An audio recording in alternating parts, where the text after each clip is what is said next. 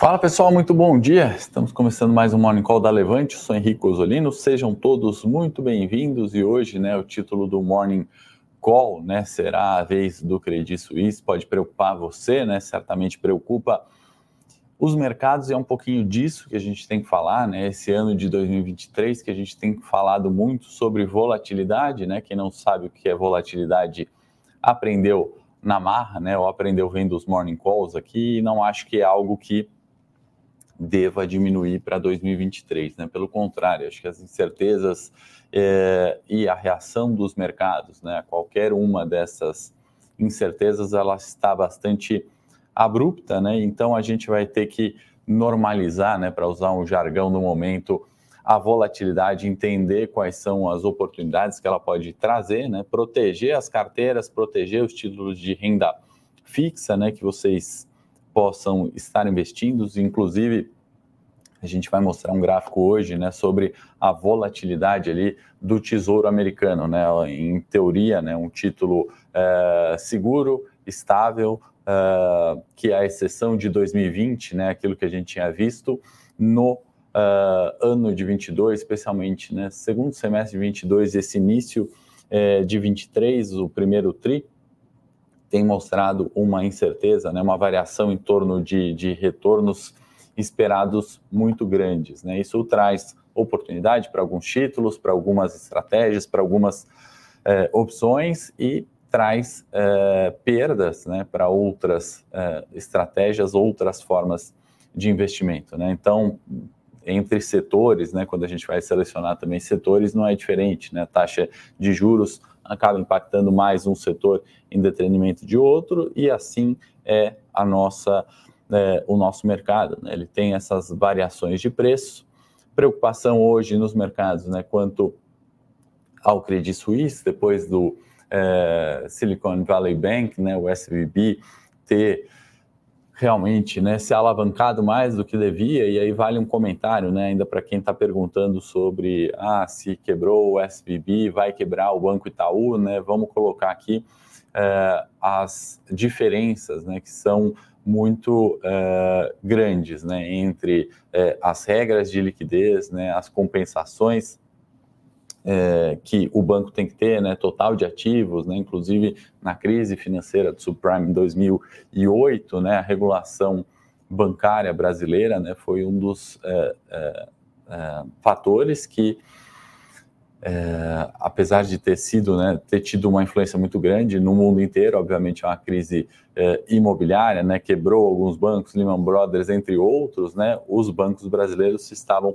ali protegidos. Né? Não estou falando que não vai ter reflexo, né? sempre tem. A gente viu a volatilidade ontem, apesar da alta, também vamos explicar um pouquinho do porquê desse rally de alta no dia de ontem, né? mas as diferenças são bem grandes, né? inclusive do SVB para outros bancos grandes é, nos Estados Unidos. Né? A, a, a regra de, de, cobertura de liquidez, né? o Liquid Covered Ratio, que no SVB, né, dada a estrutura do banco, a forma é, dos investimentos, obviamente era muito mais arriscado. Né? E em um cenário onde os juros é baixo, a volatilidade é baixa, como a gente viu de 2010 até 20, com certeza, né? e exceção do período turbulento da pandemia, uma certa normalização até 21, o cenário mudou. Né? Então, se o cenário muda e você usa a mesma estratégia, obviamente você vai ter algum problema no investimento. Né? Obviamente, o banco que financia startups, que tem é, aquele potencial de crescimento lá na frente, né? com uma, um cenário de juros altos perdurando por mais tempo, né? o que acontece é que se o banco não se adapta, né? se as regras de liquidez não são é, melhoradas, obviamente as quebras acontecem, né? e aí saem alguns vencedores, outros perdedores. Deixa eu dar um bom dia aqui antes da gente continuar a pauta. Marcelo, Paulo, Hamilton, Celso, Telma, Elisete, sejam todos muito bem-vindos. Rui, Cristiane, aproveita para dar aquela curtida, encaminhar o morning para algum amigo, familiar que possa se beneficiar, né? Então, depois do SVB, hoje a gente vai falar sobre o Credit Suisse. o rally de ontem, né, apesar do SVB, e quais são as oportunidades que a gente pode enfrentar nesse cenário né, incerto, volátil, né, e, e hoje no, no call ali de curto prazo, né, panicado pelo é, evento também Credit Suisse, tá bom? Então, se a produção quiser já compartilhar também nosso relatório gratuito, o guia de opções aí completo e as opções para quem não conhece, né? O mercado de derivativos, né? Ele acaba tendo sempre uma maior variação do que o mercado de ações, né? A volatilidade é muito maior, né? Existem formas, né, de você usar as opções, né? E nesse guia completo você vai aprender um pouquinho mais sobre isso. É só clicar no link, escrever seu e-mail uh, e a gente envia gratuitamente o relatório que preparamos é, por e-mail, a gente comenta um pouquinho né, sobre a volatilidade nas opções e quais são as vantagens, né, desde que você saiba usar as opções, né, elas podem ser um seguro para sua carteira de longo prazo, elas funcionam como o seguro do carro, né, ninguém quer bater o carro, mas a hora que bate, gosta de usar a franquia ali para recuperar o prejuízo, né, para garantir o valor do bem 50 mil, o valor daquele carro, ele garante os 50 mil pagando a franquia. Né? Existe outra forma de você usar as opções, né? como alavancagem, e aí se expor a alguns centavos, né? as opções que muitas delas, né, tem diversos vencimentos, diversos ativos, mas muitas delas custam na casa de centavos, né? você pode se expor é, a uma variação é, financeira é, elevada, né, com um capital financeiro, um capital pequeno, né, em virtude de custar centavos ali. Né? Então, muitas vezes é mais interessante você se expor via opções do que propriamente no mercado de ações ou de títulos da renda fixa, que também apresentam volatilidade. Então, vou começar aqui até para falar dessa volatilidade do Tesouro Americano, né, que eu comentei aqui. Deixa eu até sair da tela para vocês poderem ver o gráfico. E aí a gente está falando né, dos juros conhecidos, né, baixinhos ali de 10 a 2020, né, exceto alguns pequenos picos, né, ao longo do percurso, a gente tinha praticamente uma linha, né, entre 2010 e 2020. Pandemia, né, aqueles gráficos bagunçados, volatilidade atingiu picos ali no Tesouro Americano e aí voltou, né, a um nível conhecido até 21, como eu falava aqui na abertura.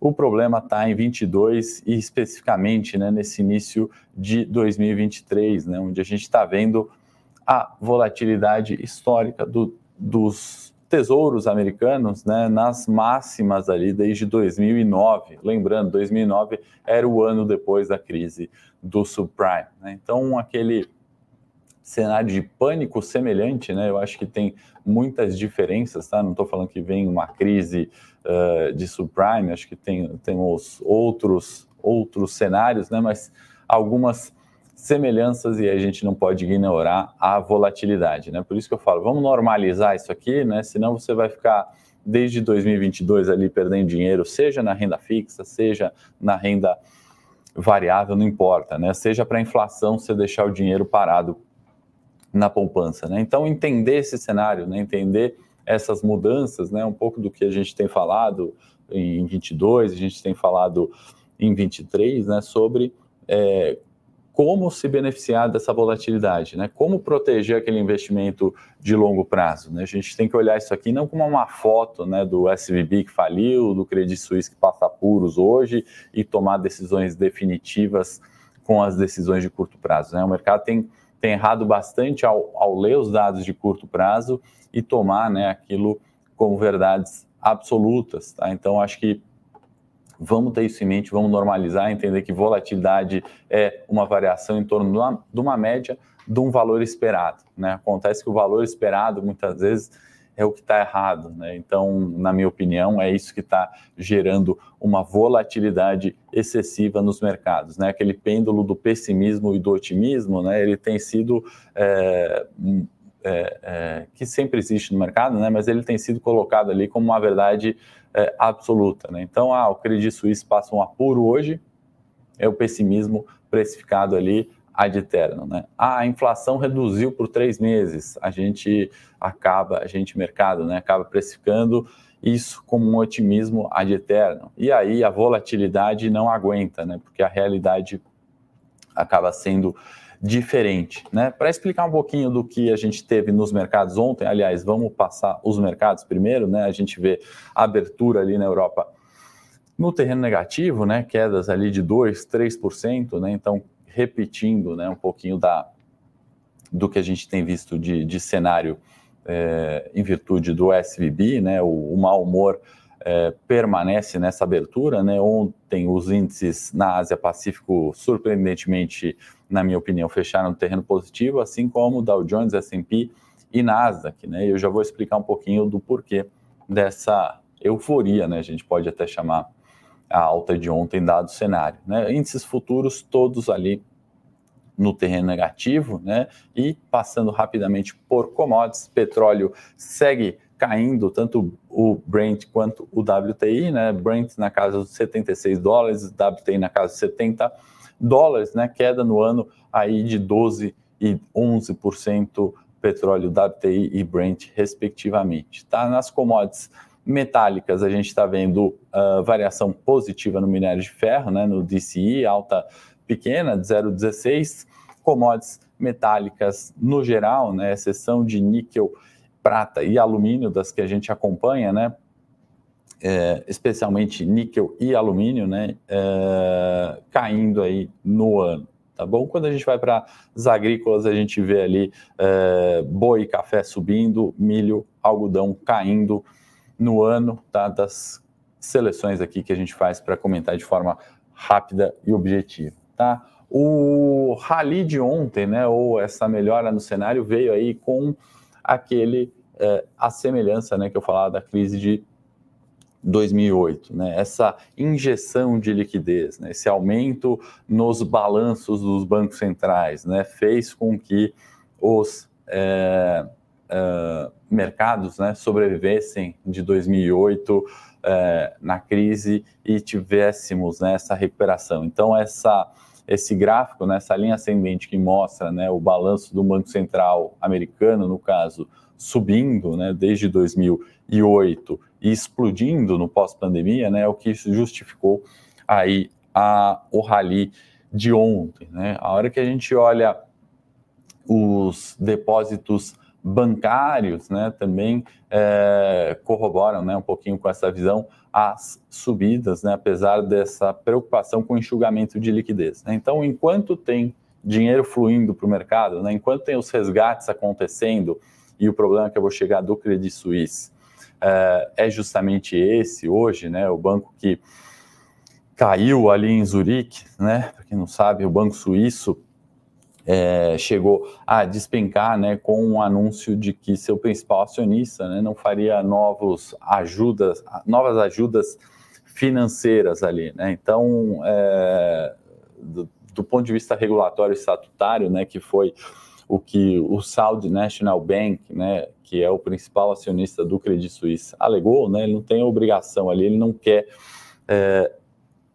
fazer esse ajuste, né, dessa liquidez para o Credit Suisse. Né. Com isso, o banco chegou a despencar lá, é, lá em Zurique. Né. A gente está vendo esse reflexo, né, essa preocupação, esse pânico dos mercados, ele vem justamente nessa linha. Né. o, o o problema da liquidez, né, ela acaba é, resolvendo ou criando mais problemas. Né? Enquanto você tem esse cenário aqui, né, que dinheiro infinito, né, dinheiro de helicóptero jogando, é, jorrando ali nos mercados, tudo, tudo bem, né?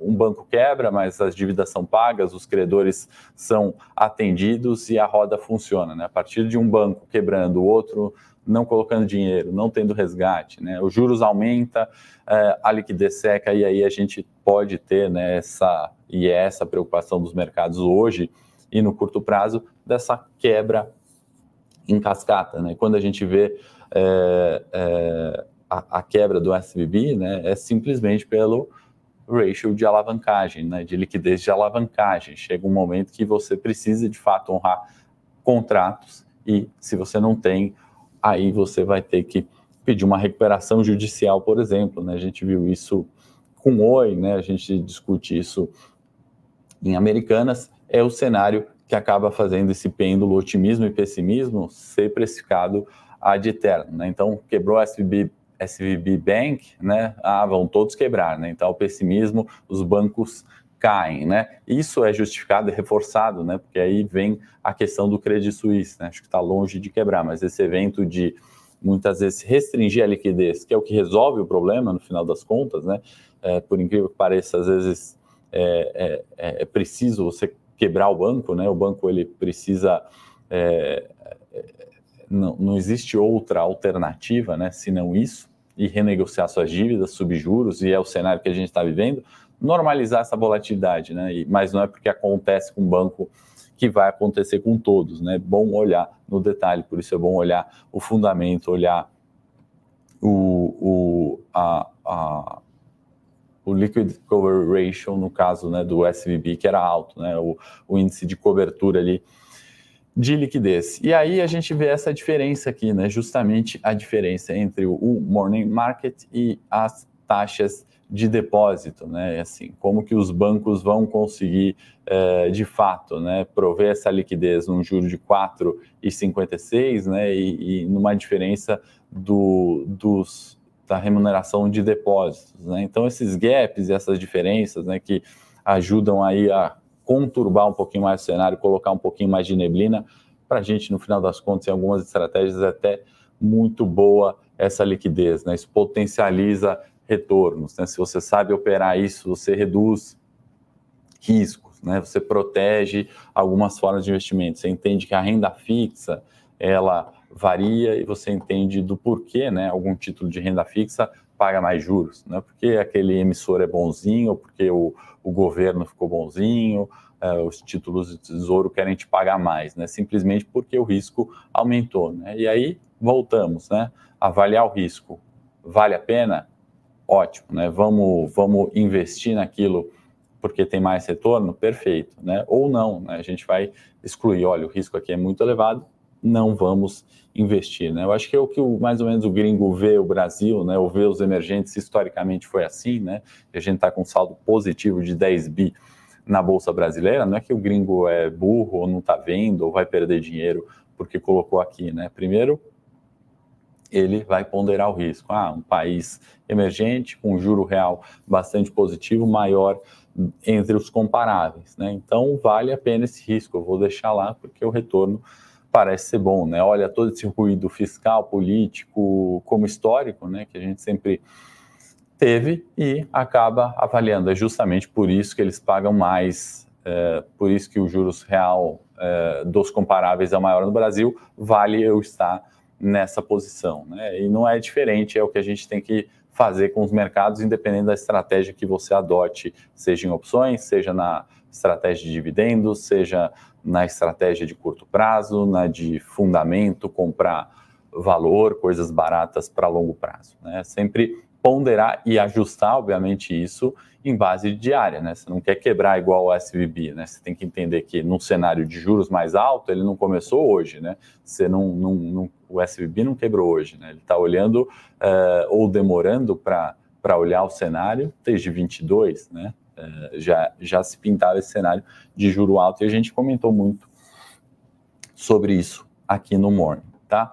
É, petróleo, até para trazer uh, umas respostas, né, para quem tem perguntado bastante, né, porque o petróleo não vai, é só China, o que, que aconteceu, né? Tem, obviamente, né, a questão China, aquele fluxo inicial que não se manteve, né, em demanda, mesmo racional para o minério, para outras commodities, mas tem um fator importante aqui que esse gráfico explica muito bem. Linha branca é a, a, a, a cota né, que a OPEC deveria produzir, né, ou se prontificou a produzir, e a linha azul é a produção de fato da OPEC. Né? Então a gente tem tido uma produção é, muito maior do que a cota. Né? Então, quanto maior, mais quantidade de commodities sendo produzida, menor o preço. Isso também, né, juntando com a, o, o, fator demanda China, incerteza econômica, é, alta do dólar, ajuda né, o petróleo a estar tá em níveis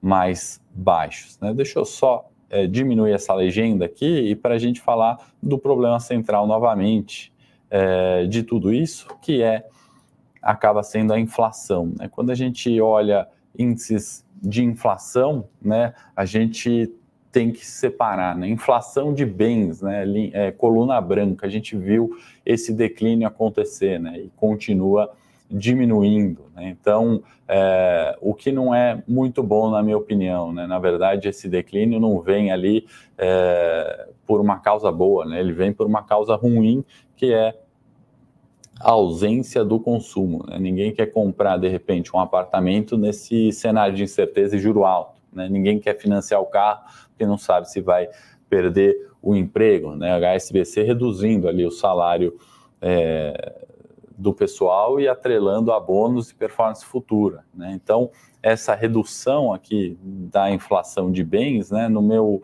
uh, no meu ponto de vista, não é algo positivo. E o que está elevado, né? Inflação de serviços, né? Coluninha azul, quando a gente olha uh, inflação de serviços continua, né? E por que isso? Né? A gente tem aquele primeiro ponto, né? A volta daquele cenário de pandemia, aquele mundo fechado, isso não se normalizou, né? Num, num fato tão normal. Isso também impacta, né? Na inflação é, de bens, né, que acabam se encarecendo o custo da commodity, do produto fabricado, isso no final das contas reduz consumo também, né? Então o quadro de fato não é bom para a inflação, né? A, a, a ideia do, do, de olhar isso, né, e olhar em bases diárias no, no Morning Call é decidir realmente qual a melhor forma, né, qual a melhor estratégia. Né? Não é, é, negar, né? ah, não, a inflação vai reduzir, ou ah, não, o Lula vai fazer um bom mandato, ou não, o Banco Central Americano, confio neles, eles sempre trouxeram a inflação na meta,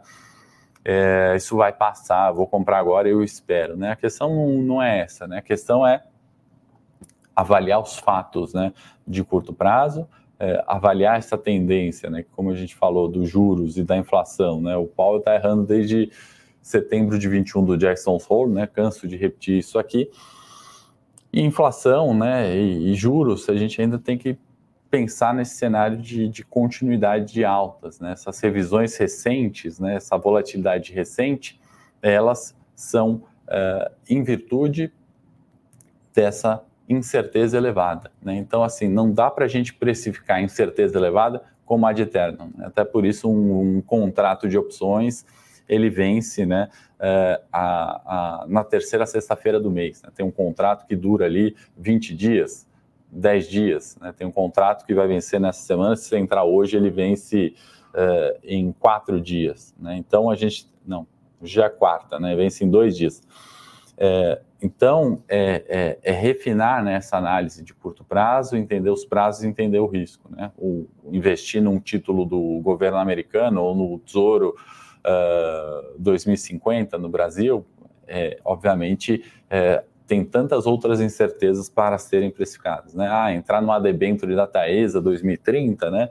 são é, sete anos ali para frente. Né? Você entrar num contrato de opção, ser mais ou menos é, é, sabe né, ali o que está é, previsto para os próximos três meses ou para a próxima sexta-feira. Né? Então, o, o, o risco-retorno, eu acho que ele é muito mais claro para alguns tipos de investimento né, e menos para outros. Né? E muitas vezes a gente fica à mercê, né, ou pensa que investir é você ficar à mercê das decisões, né? Ah, vou confiar no Powell que vai trazer o juros, vou confiar no Lula que vai incentivar o consumo, vou confiar no, uh, na gestão da Natura que é muito boa, enfim, né? Ou na no turnaround de determinada empresa, né? Na verdade, não, né? Você tem que diversificar tudo isso, você tem que analisar, obviamente, isso com frieza e ter claro que é, aquele gráfico 1, né? A volatilidade vai ser nosso café da manhã em 23 especialmente, né? Então você tem que saber trabalhar com isso, porque senão vai perder para a inflação deixando dinheiro no colchão, vai perder na renda fixa investindo em um título que paga uh, um juro muito alto, mas tem um, um, crédito muito ruim, e vai perder no mercado de renda variável também, acreditando que vai comprar a bolsa a longo prazo e uma hora volta, né? Ninguém uh, escreveu em pedra que isso uma hora volta né? Não é, é, e qual é a hora que volta, né? Vai ser a hora que você quer, né? Vai ser a hora que você precisa viajar, pagar a faculdade do filho, teve um problema de saúde, vai ser a hora que você cansou de investir, quer é, viver de renda ali, né? Não necessariamente. Então, olhar no detalhe esses fatos, eu acho que é muito importante, tá, pessoal? Espero que tenha trazido talvez um pouquinho mais de, de clareza, né? Minha ideia aqui não é ficar relativizando problemas, né? Não é minimizar problema e nem trazer pânico, né? Não é esse meu objetivo com o Morning, é, nem com um título pessimista ou otimista, né? Não é essa o, o meu ponto aqui com vocês, e sim em avaliar os fatos, né? Todos os dias e tomar as decisões é, o mais corretas possíveis dado o cenário, tá? Começando o Morning Call em dois minutinhos, espero vocês lá, o Morning Call técnico, tá? A gente vai falar de preço de ativos, vamos falar de resultados, balanço, vamos olhar os ativos aí de renda variável que vocês querem é, que eu analise, vamos falar de Bovespa, né? Tá caro tá barato, vamos é, tomar risco hoje ou não vamos, né? Então, espero em dois minutinhos aí, começando o Morning Call técnico. Forte abraço, excelente quarta-feira a todos. thank you